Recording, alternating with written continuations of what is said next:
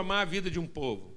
Porque é um princípio simples: quem sabe mais, ensina para quem sabe menos. Então a educação transforma não porque ela acrescenta conteúdo, mas é porque é o exercício elementar, básico e essencial da transmissão. Glória a Deus, amado.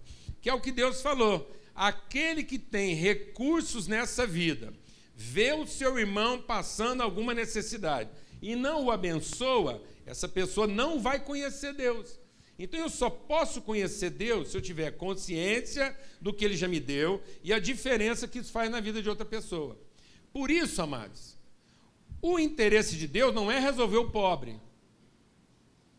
O interesse de Deus não é resolver é, quem está com a necessidade lá, o autista, ou qualquer uma pessoa. Imagine uma pessoa com uma, uma limitação tal que ele não seja capaz nem de pensar, nem de fazer nada. Ele é totalmente assim, uma pessoa que não tem nenhuma perspectiva cognitiva.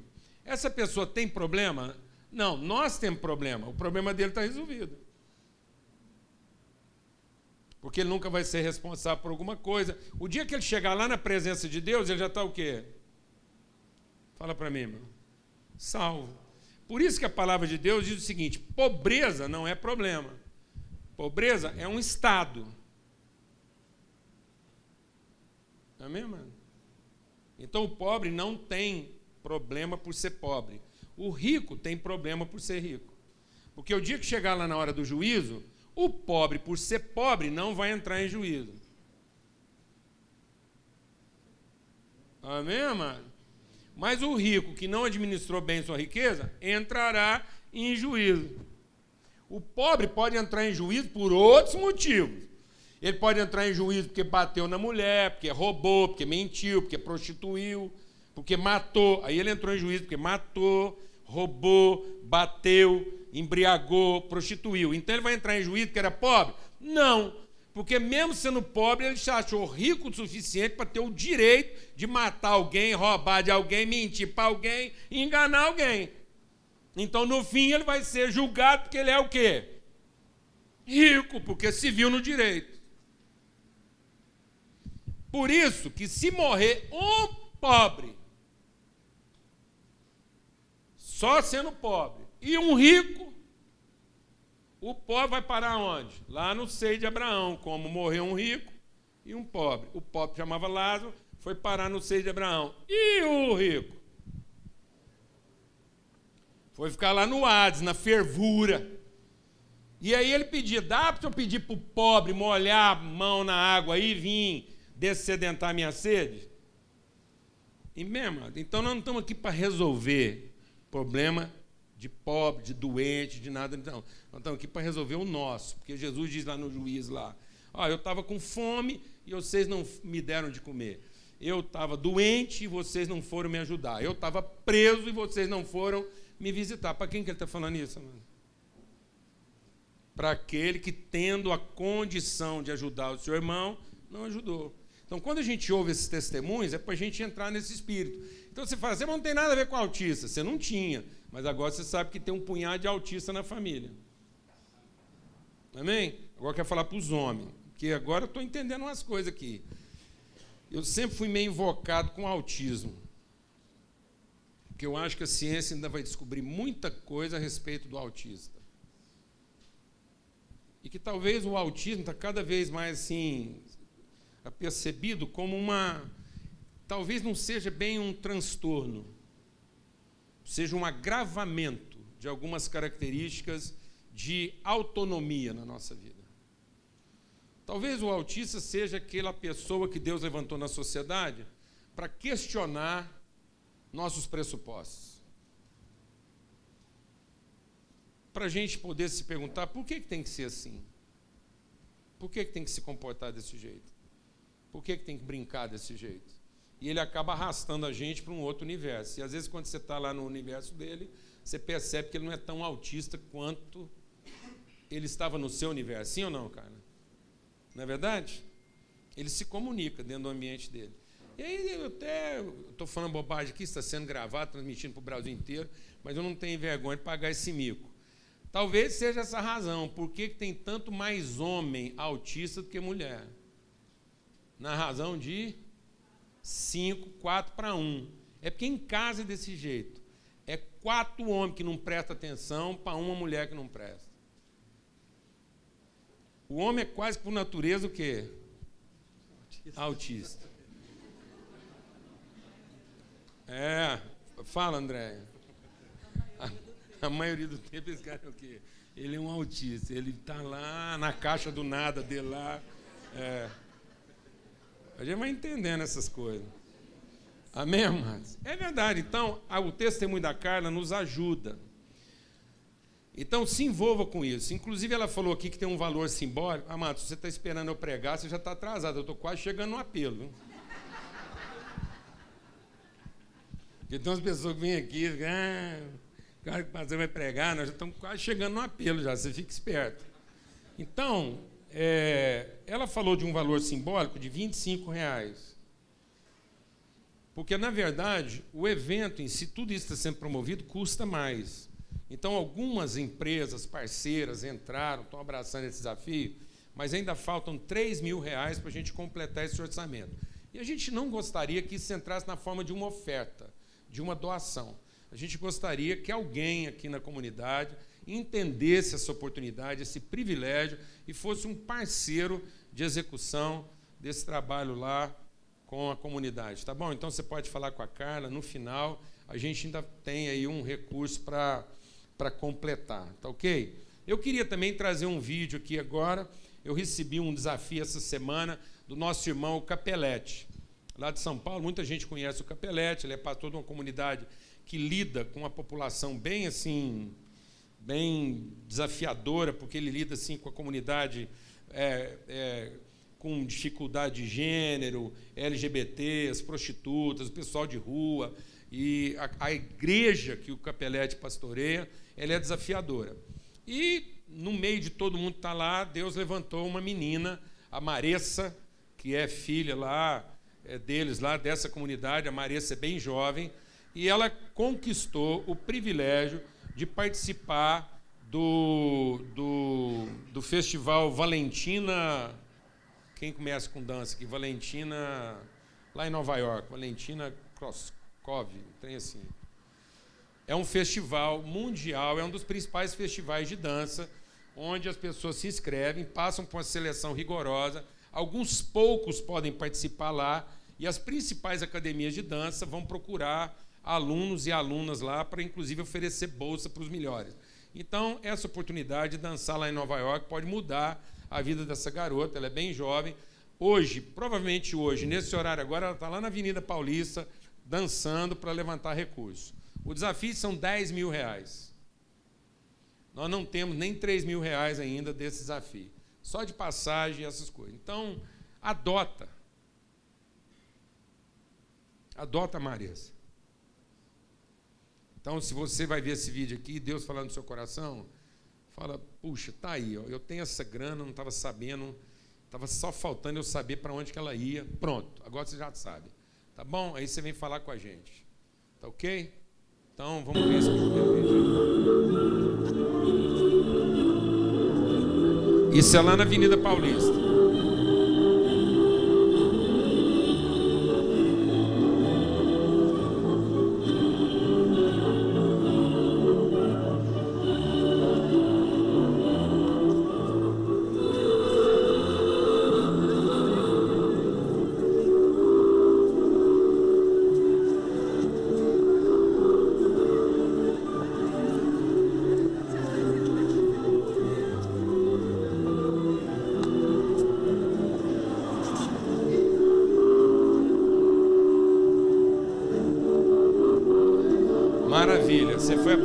Maria agora, ela é nossa irmã, conta com a nossa participação e com certeza a gente vai poder uma vez mais participar lá com a comunidade lá de São Paulo, junto com o irmão Capelete, aí desse desafio, tá ok? Então, nosso desafio nesse momento agora são 7 mil reais. Sábado que vem, não, domingo que vem, né, então, próximo domingo, primeiro dia da próxima semana aí, nós vamos ter um casamento comunitário aqui. São sete casais que vão se casar aqui, celebrar o seu casamento. São pessoas que já é, vivem de forma conjugal, mas que agora querem patentear, testemunhar, oficializar isso. Você não está convidado para vir, porque as vagas são limitadas. É só para você saber da bênção, porque tem espaço lá só para 100 pessoas e cada um lá já convidou seus 15. Então, são sete. Mas tem vaga para quem quiser casar. Então, às vezes, o cara estava assim, precisando de uma força, e, entendeu? Do incentivo a mais, e fazer um trem assim mais despojado, mais em conta. É a hora, meu irmão. Espiritualiza aí seu, seu compromisso. Fala, bem, é Deus falando. Você já vai economizar um punhado de coisa. O pessoal dá uma força lá no vestido, vai ter gente arrumando, vai? Vai ter uma preparação toda lá, o pessoal está na função.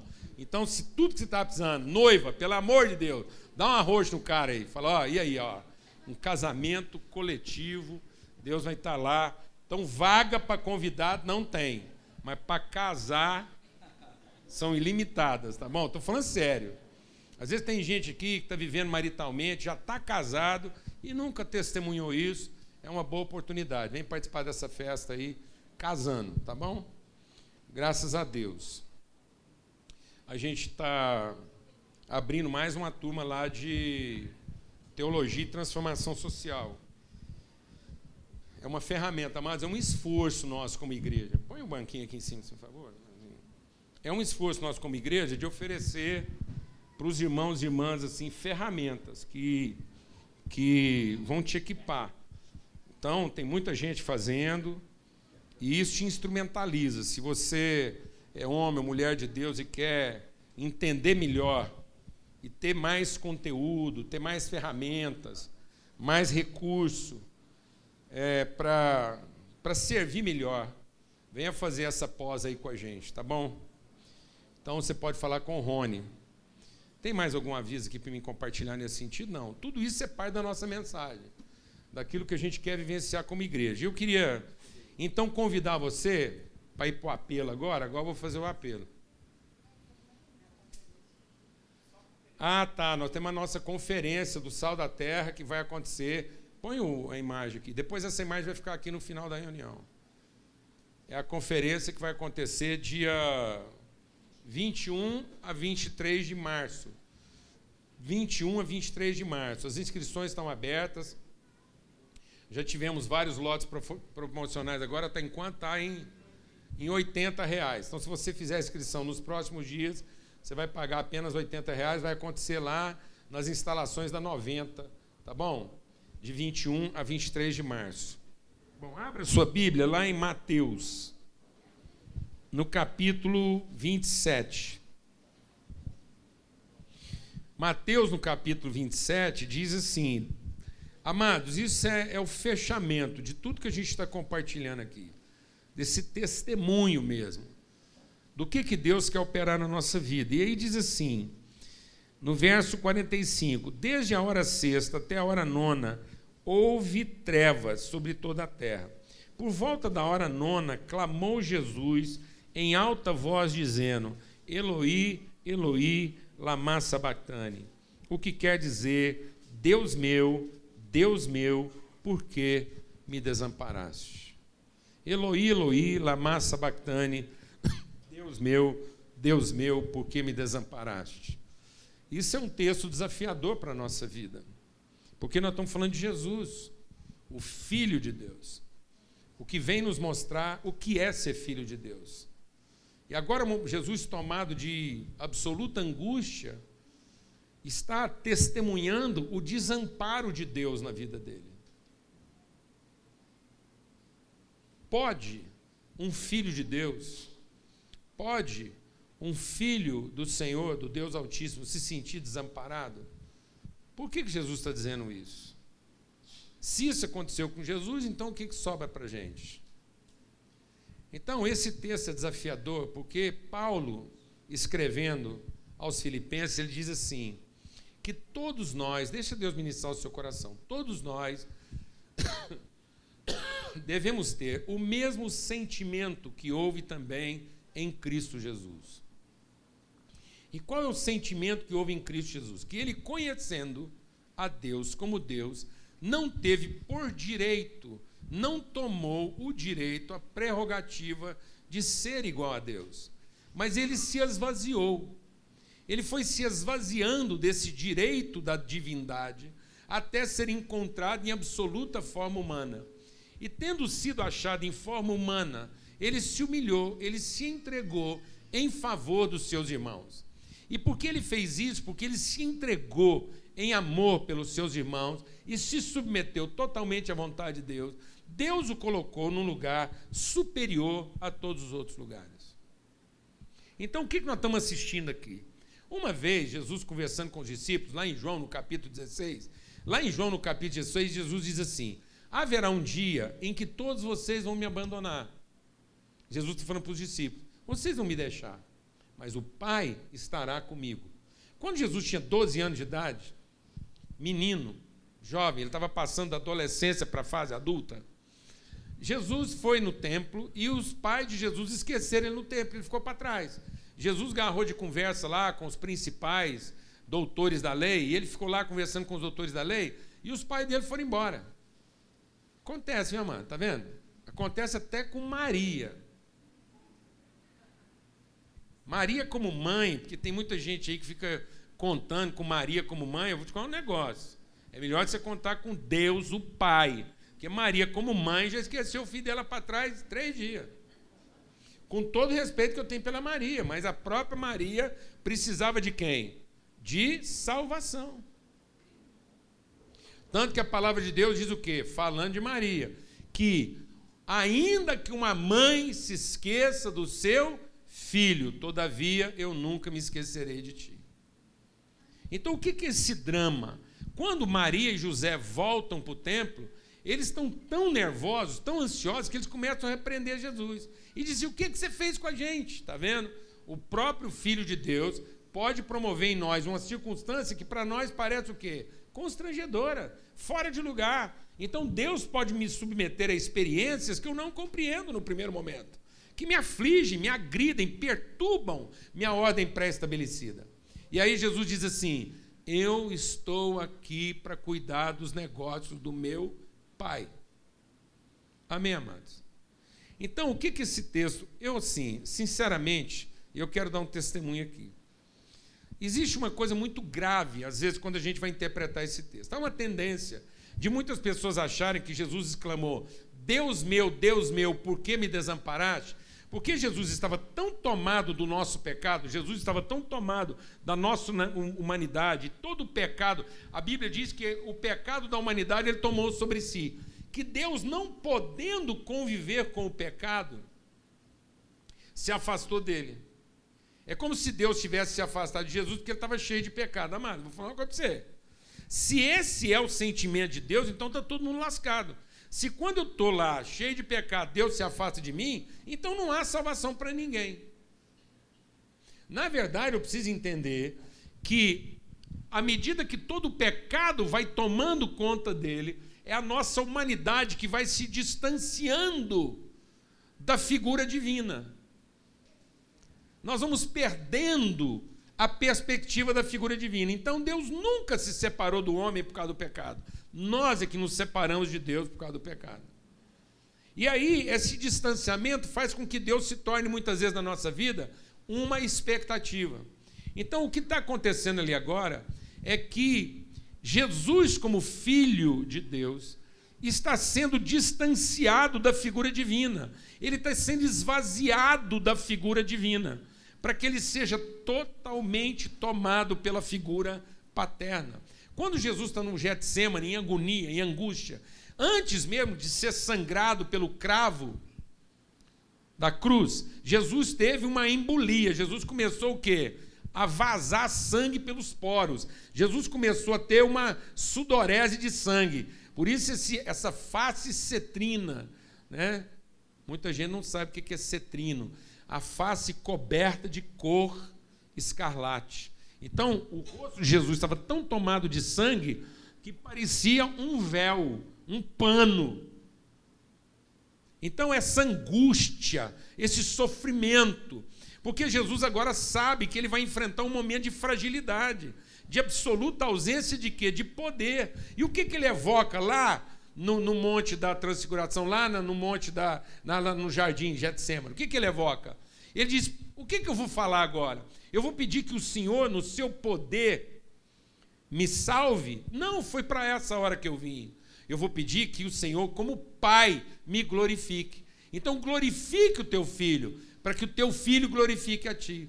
Então, a glória de Deus não está na experiência da divindade, a glória de Deus está na consciência da paternidade. Então, deixe o Espírito de Deus ministrar o seu coração. Jesus diz assim: Eu sou o caminho. Eu sou o caminho, a verdade e a vida. Então, quando Jesus diz que ele é caminho, ele é caminho para o quê? Ele é caminho para a verdade. Que verdade? A verdade que ilumina, que transforma meu entendimento, que esclarece minha ignorância. A verdade que me faz saber de fato quem eu sou, qual é o verdadeiro propósito da minha vida. A verdade que ele está dizendo, o caminho para a verdade, não é o caminho para a constatação das realidades. Tem muita gente que acha que conhecer a verdade é você ficar sabendo se o seu marido está te traindo ou não. Ah, eu preciso saber a verdade, porque a verdade vai me libertar. Não, isso não quer dizer saber o que, que os outros estão fazendo de errado. É conhecer a verdade a respeito de você. Porque isso vai te libertar da expectativa do acerto dos outros. Glória a Deus, amado. Aleluia. Porque você vai conhecer a verdade a seu respeito, ainda que seu marido estiver te traindo, isso não vai destruir você e você vai saber como tratar com ele. Aleluia, irmã? Glória a Deus. Você vai conhecer a verdade a seu respeito, e ainda que a sua mulher seja um problema, uma dificuldade na sua vida, isso não vai transtornar a sua relação com Deus. Amém, mano? Você vai conhecer a verdade a respeito das pessoas, que ainda que um diagnóstico desfavorável a respeito delas, não vai mudar sua relação e seu compromisso com elas. Porque você vai saber lidar com as diferenças. Amém, irmãos? Amém.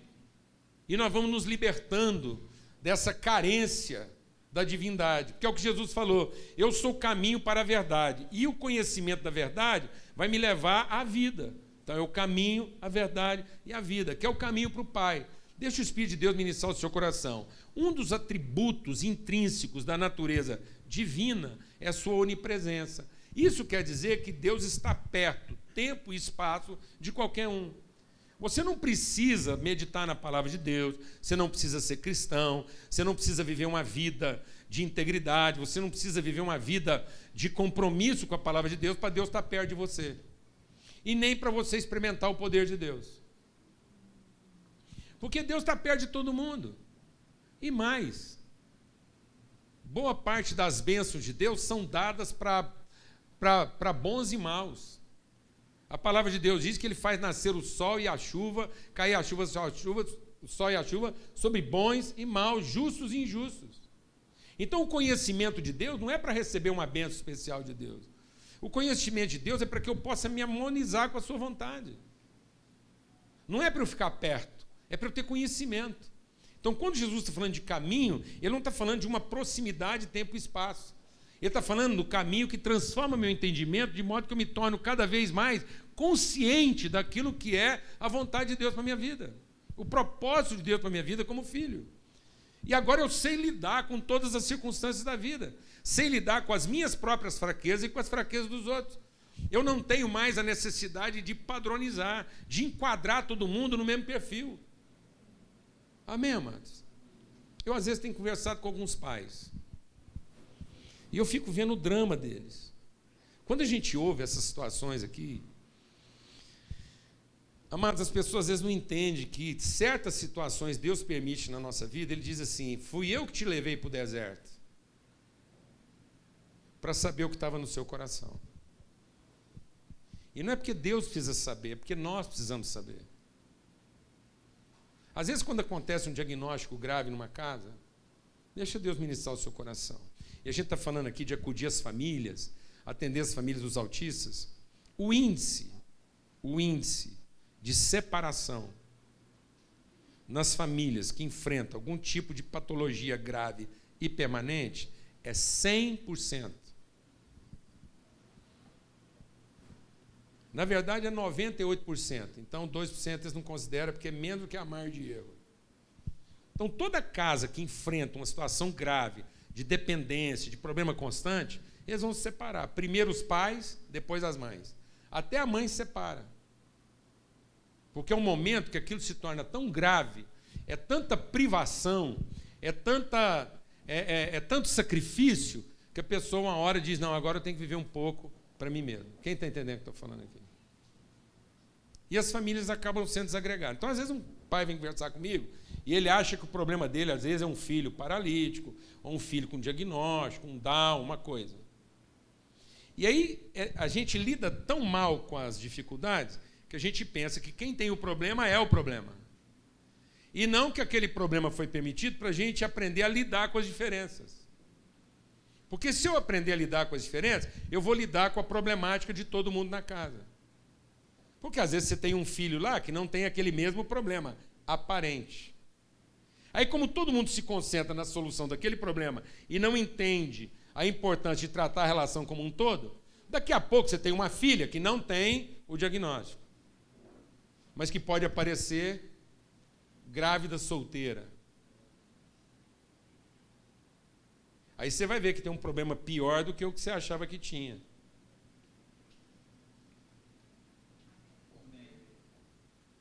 Amém, mano? E isso está dentro de todas as casas. Então, porque a pessoa não tem um diagnóstico aparente, e porque ela está sempre pensando na divindade, ela está, às vezes, folgada até que alguma coisa grave, até que alguém escorrega no banheiro, até que alguém bate de cabeça na pia.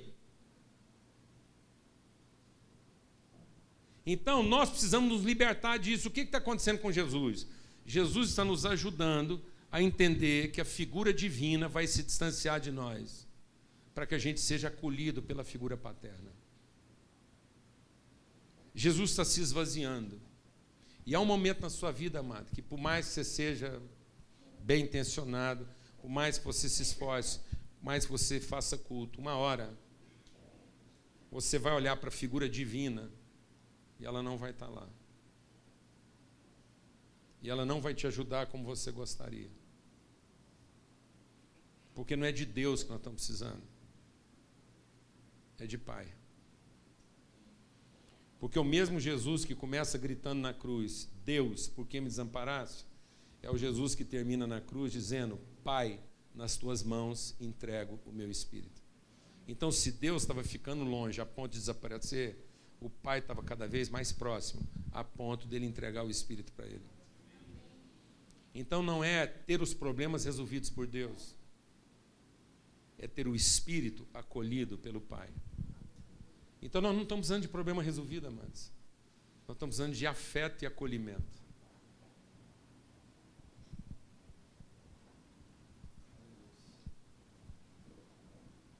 É isso. O Pai é para nos devolver afeto e acolhimento. Não é de poder que nós estamos precisando, amados é de compaixão, é misericórdia, é bondade.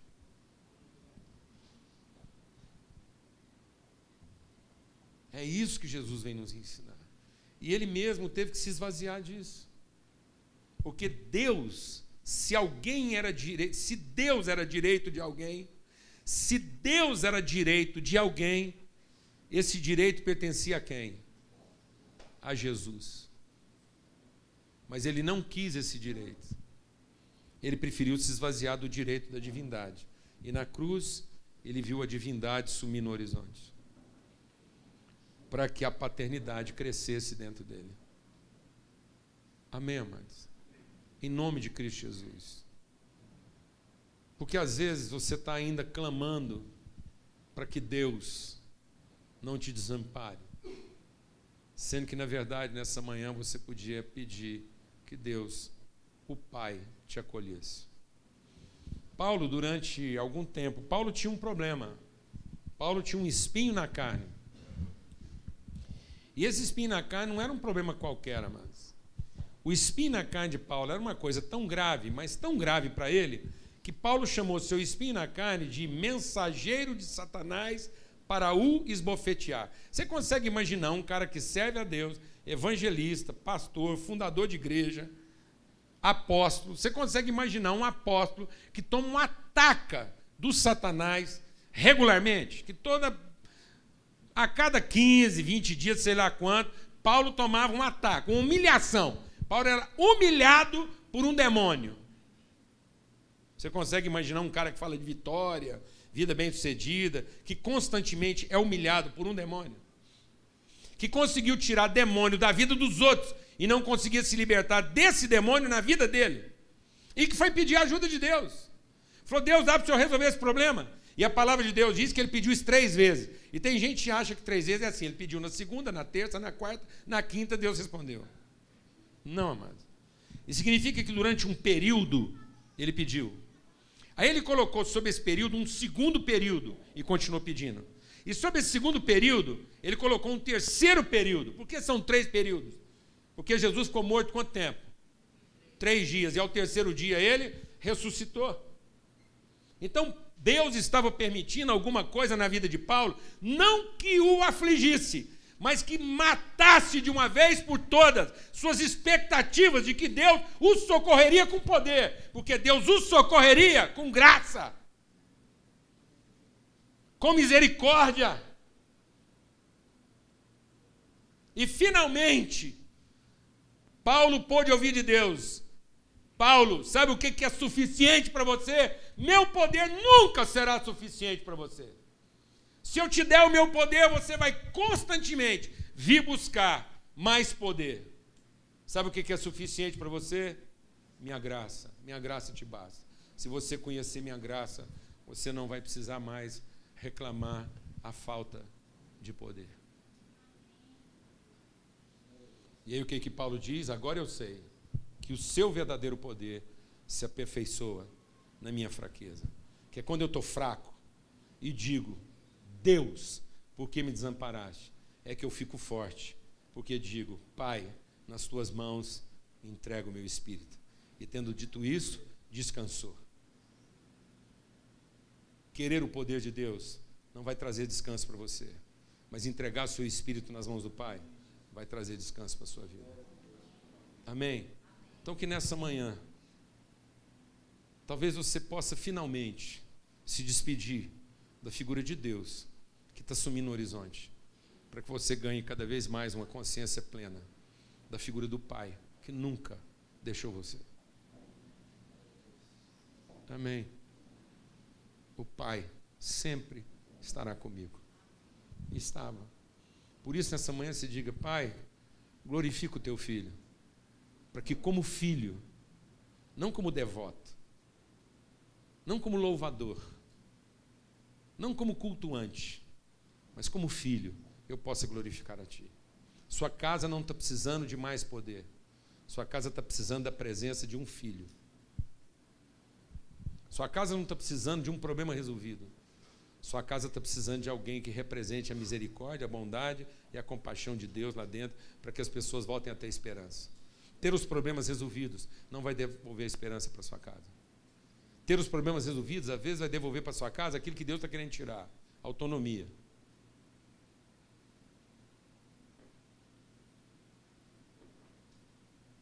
Ter os problemas resolvidos, às vezes, vai devolver para sua casa a única coisa que Deus não quer devolver: autonomia, independência. Porque a coisa que Deus quer manter na nossa casa é o que? Misericórdia, compaixão, bondade, acolhimento. Glória a Deus, amados. Saber lidar com as diferenças. Saber que às vezes o problema mais grave de um é só para dizer para todos que o problema é de todos, não é de um. Vamos ter uma palavra de oração. Pai, muito obrigado por essa manhã. Obrigado pelo testemunho de Jesus. Obrigado por esse enfrentamento, essa agonia de cruz. Obrigado porque na cruz, na cruz, a glória do Pai e a glória do Filho, a glória de ser filho e saber que temos Pai estava se revelando. A glória de saber que por mais que a gente se sinta enfraquecido, nós não seremos abandonados. esse momento de agonia vai nos aproximando do Senhor, até o ponto da gente poder dizer: nas tuas mãos entregamos o nosso espírito. Em favor da família, em favor dos irmãos, em favor das diferenças, das dificuldades, nós saberemos lidar com elas, nós saberemos enfrentá-las. Elas não nos separam, elas nos aproximam pelo sangue do Cordeiro. Que haja cura aqui essa manhã. Se alguém aqui desanimado, abatido, se alguém aqui se sentindo órfão, se alguém aqui em agonia de desespero, pensando que foi desamparado por Deus, possa receber nessa manhã a certeza de que está sendo acolhido pelo Pai. Que você encontrou família, você encontrou o povo, você encontrou o coração do seu Pai e Ele derrama sobre você o seu Espírito Santo. O Espírito do Pai testifica com o nosso espírito que nós somos filhos de Deus, em nome de Cristo Jesus. Que é exatamente quando nós nos sentimos impotentes, incapazes, é que nós podemos experimentar a Sua presença na Sua maior plenitude. Recebe isso agora, que o amor do Pai, que nunca falha, nunca se acaba, que a graça de ser filho transforme o nosso entendimento. E a comunhão, a consolação, a presença, o acolhimento, a unidade, o aconchego, a proximidade, o testemunho do Espírito Santo de Deus seja sobre sua vida, sobre cada um de nós aqui. Que o Senhor faça resplandecer sobre nós o seu rosto e nos dê paz. Que nós possamos receber de Jesus a palavra quando ele diz: as pessoas podem nos abandonar, mas o Pai estará comigo. E Jesus diz a você nessa manhã: eu te digo isso, para que nessa vida você tenha paz, para que você possa vencer esse mundo como eu venci, em nome de Cristo Jesus.